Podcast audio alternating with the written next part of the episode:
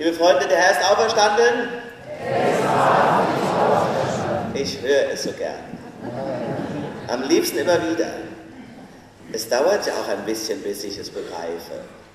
Ostern zu begreifen dauert zugegeben ganz schön lang. Wahrscheinlich ein ganzes Leben lang. Aber ihr Lieben, selbst den Tod zu begreifen dauert lang. Jetzt habe ich eine sehr berührende Geschichte gehört von einer Pfarrerin. Das erste Mal las, kam mir sogar ein bisschen die Tränen, wie sie vom Tod eines Studienfreundes erfahren hat. Das war wohl mitten auf einer Konfirmandenfreizeit und wie lange sie gebraucht hat, um das zu begreifen. Nicht nur Ostern ist schwer zu begreifen, auch der Tod. Sie sagt, Kai war tot. Ich kann mich noch genau erinnern, wo ich stand, den Rucksack in der einen, das Handy in der anderen Hand, den Blick auf die Fähre nach Amrum. Die Konfirmanden, die zwischen ihren Reisentaschen Fußball spielten, nein, das stimmt doch nicht, das kann doch nicht wahr sein. Mein Mann war am Telefon, Kai ist ertrunken, ein Freund aus Studientagen, der Patenonkel unseres Sohnes. Und was mich so zittrig machte, dass so etwas überhaupt passiert.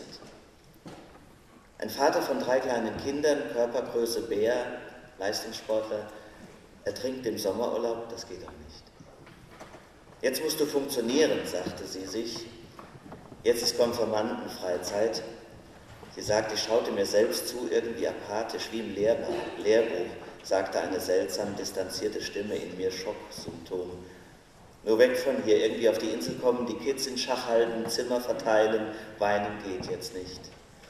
Dann der erste Abend im Freizeitheim, eigentlich der richtige Zeitpunkt für die Konfirmanden, für eine Bibelgeschichte oder eine Andacht. Wäre ganz schön, wenn du dich jetzt zeigen könntest, Frau Pfarrerin, sagte die Stimme in mir. Aber ich war ganz leer, ohne Resonanz. Nicht mal ein laut gesprochenes Gebet ist möglich. Am nächsten Morgen dann der Telefonanruf, ob ich vielleicht die Beerdigung machen könnte. Ich sage zu, ja klar, ich funktioniere eben. Und schaue mir selber zu, wie ich mein Programm abspule und kann immer noch nicht weinen. Stattdessen bin ich wütend, schreie die Jugendlichen an am Strand, geht nicht ins Wasser, das bringt euch um. Totale Überreaktion für sie, wie aus dem Nichts, sie erschrecken sich und ich habe erkannt, so geht das auch nicht. Also muss ich es ihnen doch irgendwie erklären. Und danach wussten sie es. Am Nachmittag, am Nachmittag kommen die Jungs zu meinem Zimmer geschlichen, so erzählt ihn. Sie haben etwas vorbereitet. Und ich soll bitte mit in den Garten kommen. Für dich, Susanne, damit du nicht mehr traurig bist.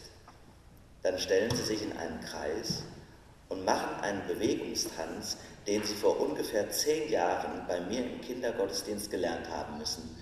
Die coolen Jungs, manche einen Kopf größer als ich. Gottes Liebe ist so wunderbar, total ernst, Sie bewegen ihre viel zu langen Arme, bemüht, konzentriert, so wunderbar groß, als würden sie die Welt umarmen. Ich staune und ich kann gar nicht glauben, dass es ihnen nicht peinlich zu sein scheint. Sie singen erbärmlich schön, stimmbrüchig und schauen zwischendurch schüchtern zu mir hin, ob es mir denn auch gefällt. Ich muss lachen und bekomme einen Schluck auf dann muss ich husten und auf einmal endlich, endlich kann ich weinen. Ostern auf Amrum mitten im Sommer, musste ich denken. So hat es diese Frau erlebt.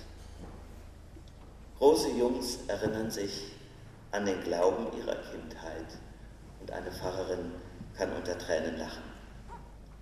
Der Herr ist auferstanden. Er ist wahrhaftig auferstanden. Ich weiß, ihr Lieben, man kann das nicht so einfach begreifen. Man kann das nicht so einfach begreifen, wie man begreift, dass 3 mal 3 9 ist. So wie man erkennt, dass man mit Mitte 50 keine 30 mehr ist. Es ist eher so, dass es auf einmal aufscheint und sich dann aber auch wieder entzieht. Wir haben den Glauben eben nicht wie einen Besitz. Die Angst steigt in uns hoch und auf einmal weicht sie der Zuversicht. Man versteht gar nicht wieso oder umgekehrt.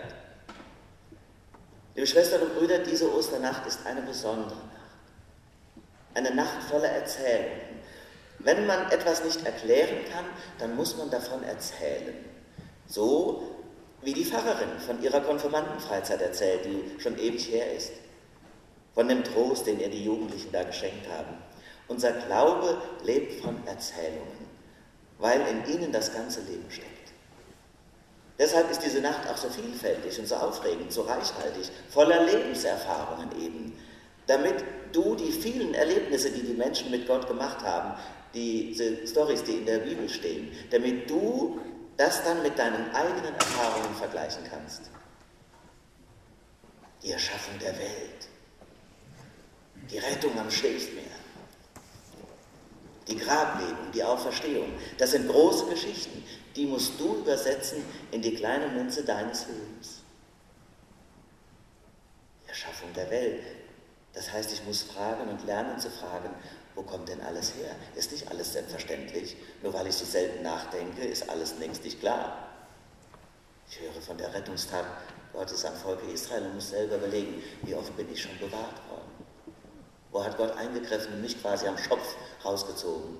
Nicht nur als Kind, sondern auch jetzt.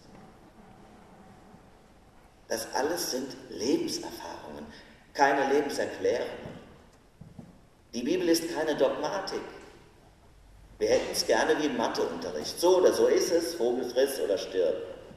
Aber selbst Mathe kapiert ja nicht jeder. Wird uns, also zumindest mir, kaum was nutzen.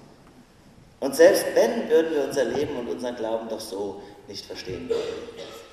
Was wir in dieser Nacht miteinander erleben und feiern, bleibt ein Geheimnis. Es ist kein Rätsel, es ist ein Geheimnis. Das ist ein Unterschied. Kennt ihr den Unterschied zwischen Rätsel und Geheimnis? Ein Rätsel soll man lösen. Ein Geheimnis soll man bewahren. Heute Nacht legt Gott dir das Geheimnis des Todes und der Auferstehung Jesu in dein Herz. Das sollst du durch dein Leben hindurch bewahren. So wie Charlotte heute getauft worden ist und es hoffentlich nie vergisst, so sollt ihr das auch nicht vergessen. Ich gehöre zu ihm. Nichts kann mich reißen aus seiner Hand. Das ist das Geheimnis. Ja, wir werden einmal sterben. Auch Christen, Logo. So wie der Freund der Pfarrerin mitten im Leben plötzlich starb. Ja, wir verlieren Menschen, die uns viel bedeutet haben. Unsere Eltern werden einmal gehen. Der Partner an unserer Seite. Wenn mal die alte Küsterin in Riesweiler zu mir gesagt im Hunsrück, ja wissen Sie, Herr Pfarrer, einer muss immer ein Stück allein gehen. Ja, so ist das. Manche müssen gar erleben, dass ihnen ein Kind genommen wird. Aber das Geheimnis hinter allem total unverständlichen Leid ist längst offenbar und braucht keine komplizierten Worte, so wie sich die Jungs hingestellt haben vor ihre Pfarrerin. Gottes Liebe ist so wunderbar, so wunderbar groß, so hoch, was kann höher sein, so tief, was kann tiefer sein, so weit, was kann weiter sein? So wunderbar groß. Das heißt, jeden Fall größer als der Tod. Deshalb, wir gehen immer ins Leben. Egal, ob wir geboren werden oder ob wir sterben.